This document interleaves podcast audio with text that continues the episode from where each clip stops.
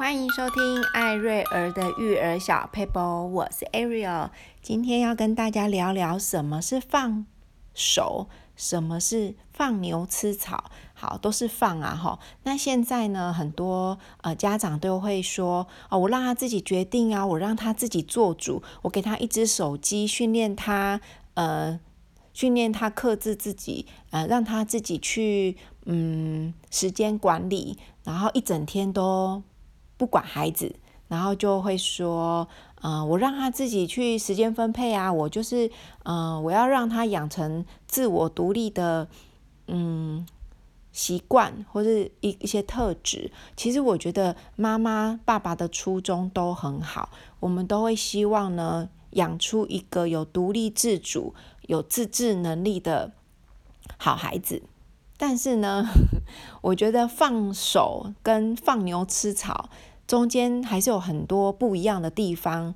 那我刚刚提到的比较像是放牛吃草，就是成绩我也不管你呀，我是很民主的爸妈，所以成绩零分也没关系。好，那你自己要会去检讨。那你若不检讨呢，以后过什么样的日子，你就要自己去承担。好，等等等，我觉得这个比较像放牛吃草。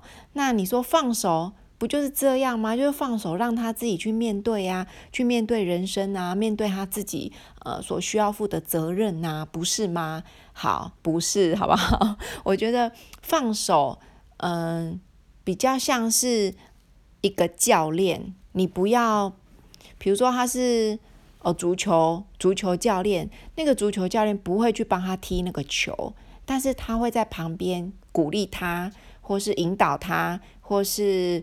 嗯，陪伴他比较像是一个教练的角色，不比较比较不是像直升机父母，所以还是有一些差别。因为教练不会帮他踢球嘛，所以他一定会说你要再努力，然后再加油，然后有些技巧我可以我可以传授给你，然后但是技巧不是有技巧就会赢嘛，也还是要多练习，所以就会比较像是一个教练的角色。所以我觉得呢，放手比较像是这样。那我可以举个例子，像我儿子前几天就跟我说，呃，妈咪，那个我们暑假作业有一个。作业就是要规划三天两夜的旅游，跟爸爸妈妈、家人出去的旅游。那如果规规划的不错呢，爸爸妈妈也可以真的就去这个地方旅游。那如果没有也没关系，所以就是要规划出来。然后他突然就说他不会规划，他不知道怎么规划。那其实像爸爸妈妈这种对这种事情，对爸爸妈妈来说就是。很简单啊，比如说几点出门啊，几点到那里啊，距离啊什么的，很快就可以把三天两夜的行程规划出来。当然，我可以帮他做，大概半小时，好就完成了。但是我也可以放牛吃草，那可能大概快要开学了，都还会挤不出个所以然这样子。那我就选择放手，但是不放牛吃草的做法呢，我就会说。我就会跟他说：“好啊，那我们来想一想，就是睡前我们来想一想，我们去过哪里？好，我们最近去旅游是去哪里？好，他可能说哦，去垦丁。我说好，那我们第一天去垦丁，你你还记得去垦丁要花多久的时间吗？其实我觉得，就跟他先不要管功课这件事情，先跟他一起回忆曾经有过的旅游。那当然，我们我们现在。”带孩子出去旅游都会跟他一起规划，但是我觉得如果大家没有特别规划的话，就可以用回忆的方式。那我就跟他说，像我们家到垦丁大概有多多久的车程？那你会，我们一定会先订。订饭店或者订民宿，然后就会上网找一个不错民宿啊。像上次你们去的那个地方有游泳池，又可以烤肉，是不是很棒？好，或是说嗯有旅哎那叫什么露营车的，好或者什么的。好，那去到那里之后呢，我们晚餐怎么解决？好，就跟他聊一聊，还记得吗？我们那天还要烤棉花糖，然后还记得吗？我们还有去哪里哪里？就是跟他们聊完整个。过程之后，顺便带到一些细节，比如说，呃，我们可以选择，所以出发之前呢，为什么要规划？我们可以选择去那里烤肉，或是去那附近的餐厅吃饭这样，所以那所以餐厅就要找一下。然后垦丁我们都会去哪里？他就说垦丁大街。我说对，我们都会去垦丁大街。还有呢，好，那他就说哦，我们还会去恒春吃呃绿豆蒜。我说对，那还有呢？他说嗯，好像每次去垦丁都会经过一个呃一个海边可以喝下午茶的。好，那个海边就是枋寮的爱琴海这样子。好，我就。跟他跟三个小孩开始你一言我一语的把整个会去垦丁路上的行程呢，巴拉巴拉巴拉，大家就一起分享出来。那分享出来之后呢，就有一点概念了。第二天呢，我就说好，那我们来规划。所以，我们昨天是不是有讲到要先想一下车的距离什么的？然后他就上网，我负责提点，然后他就负责在网络上去定位，说哦，那我们住那个饭店，我们下我们。因为他这次是要设计台南的国家公园，所以他就是要去定位我们家到国家公园的路程，然后再再去找一个饭店，然后去规划那个行程。所以整个过程中我没有帮他做作业，但是我有跟他一起去想这个过程，我们曾经做过什么，那未来你要规划要注意什么？那我就发现，哎，一开始。他会说，那我们八点出门怎样？我就，诶，八点太早了，妈妈想要睡晚一点，可不可以九点再出门？他说，哦，好，也不错，这样。所以我们就规划，他就规划台南，然后买便当去那边，呃，野餐之类的。当然疫情期间不可以嘛，哈，但是规划起来，未来解封就可以去了。所以。举这个例子呢，就是要跟大家分享，很多家长都会说，你要放手给小孩自己去做啊，你不要帮他做啊，什么什么的。没错，我们是要放手让孩子做，但是不是任凭他不管。比如说你自己决定啊，你决定怎样就怎样。我觉得决定是可以从小事情上面，呃，训练。比如说穿衣服，我从不帮小孩配衣服，因为我觉得。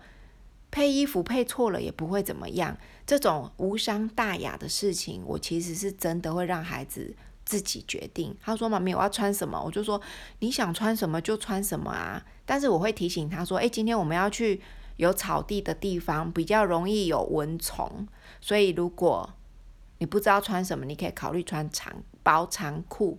对，就是给他一点意见，或者说妈咪，我今天想我我今天不知道穿什么，那我可能就会。”说你想穿什么都可以，但是我会提醒他，我们今天要去哪里？好，比如说要去，呃，比较，比如说好，今天要去吃喜酒，我可能说，哦，今天要去吃喜酒哦，所以我们要穿正式一点，然后他们就是自己去找一件正式的衣服。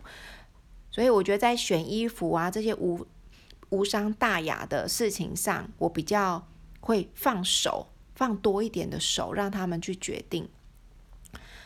但是如果是人生大事，比如说选学校、选科系，未来他们可能要选选择比较人生大事这种事情，我觉得就会不要说干涉很多，我会给他们多一点的意见，或是给他们多一点的选择。比如说，哦，他国中要念哪一所学校，我就会跟他说，我们一起来研究学校，比如说。私校、公校，然后哪一间他们的特色是什么？顺便大家去看一看，然后最后跟他一起讨论出一个结果。因为老实说，孩子还小，他们可能没有办法做重大的决定，甚至他们的资讯来源是很薄弱的，根本搞不清楚国中跟高中到底哪一个先来哦，或是说，哎。到底科系对他来说有多重要？那私校跟公校对他来说有多重要？所以还小的时候，这些重大的决定都是爸爸妈妈要多参与一点。那到了国高中，他们开始有思考能力的时候，就会进入到给他们很多的讯息，然后跟他们一起讨论出一个他们想要的结果。决定权当然是在。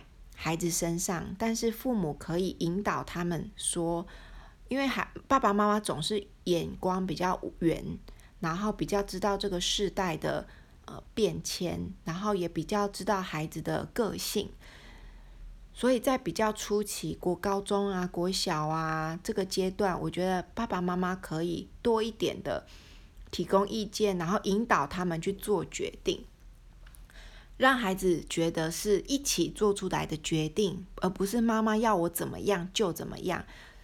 也许是妈妈引导他做了 A 决定，但是他有参与感，他会比较认命，好啦，就会他会比较负责任，他会觉得说，哎，这是我们一起做的决定。然后等到高中啦、大学啦，甚至未来未来人生的道路上，他就会慢慢的需要负更多的责任。但是其实。可能我是我也是一个对未来比较容易担忧的妈妈，我不太会去，虽然我不会去管他们要选什么科系，因为现在他们喜欢什么都还不是很确定，他们的性向也都还不是很稳定，所以这方面我没有很多的干涉跟琢磨。但是呢，在婚姻大事或是未来呃人生的道理这部分，我就会比较。多琢磨，好，比如说我就会跟孩子说，呃，未来选择偶的态，择偶的状态，你们就是，比如说你想要，比如说我就会用自己的例子啊，我说我就会说，像我想要嫁给，像我就说，我就跟我女儿说，你想要嫁给像嫁给爸爸这样子又疼老婆，然后又爱孩子的丈夫吗？然后说希望啊，我说对，那这么好的这么棒的人，好。你要先成为棒的人，好，这样人家才会跟你，就才会发现你跟他一样有很很相似的地方。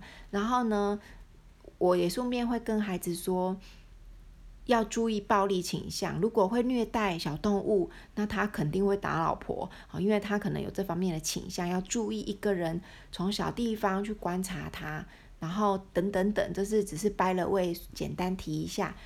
我不会把未来择偶好像看得。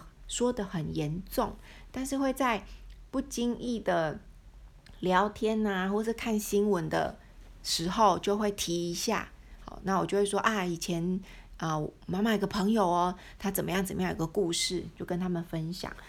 所以呢，我觉得在对孩子来说，放手不是说真的就是放任，或是放牛吃草，不管。其实这样孩子。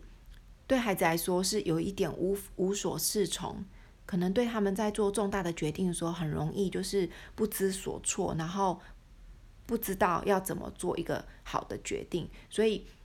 刚刚跟大家分享很多的，就是说我们要尊重孩子的自主性，可以给他很充足的建议跟资料，让他去做一个他真正思考过后的一个决定。我觉得可以从小地方就开始训练，比如说我会跟孩子说，暑假的时候有什么事是可是一定要做的，那这些事情你们什么时候做好，我都可以，但是你们今天一定要做完。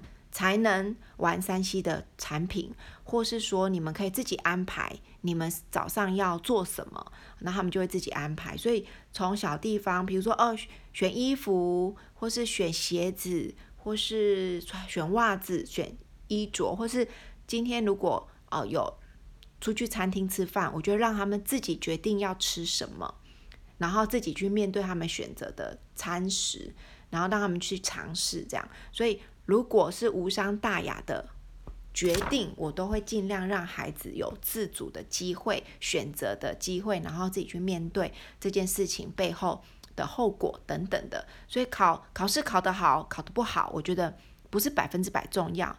但是他们当他们不准备，他们要去承受的后果。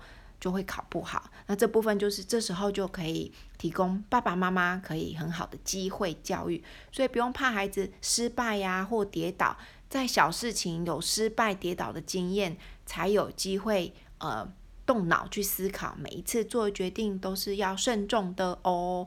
好，那今天的分享就到这边告一个段落，如果你有收获的话，可以把这个分享给你身边的朋友，我们下次见，拜拜。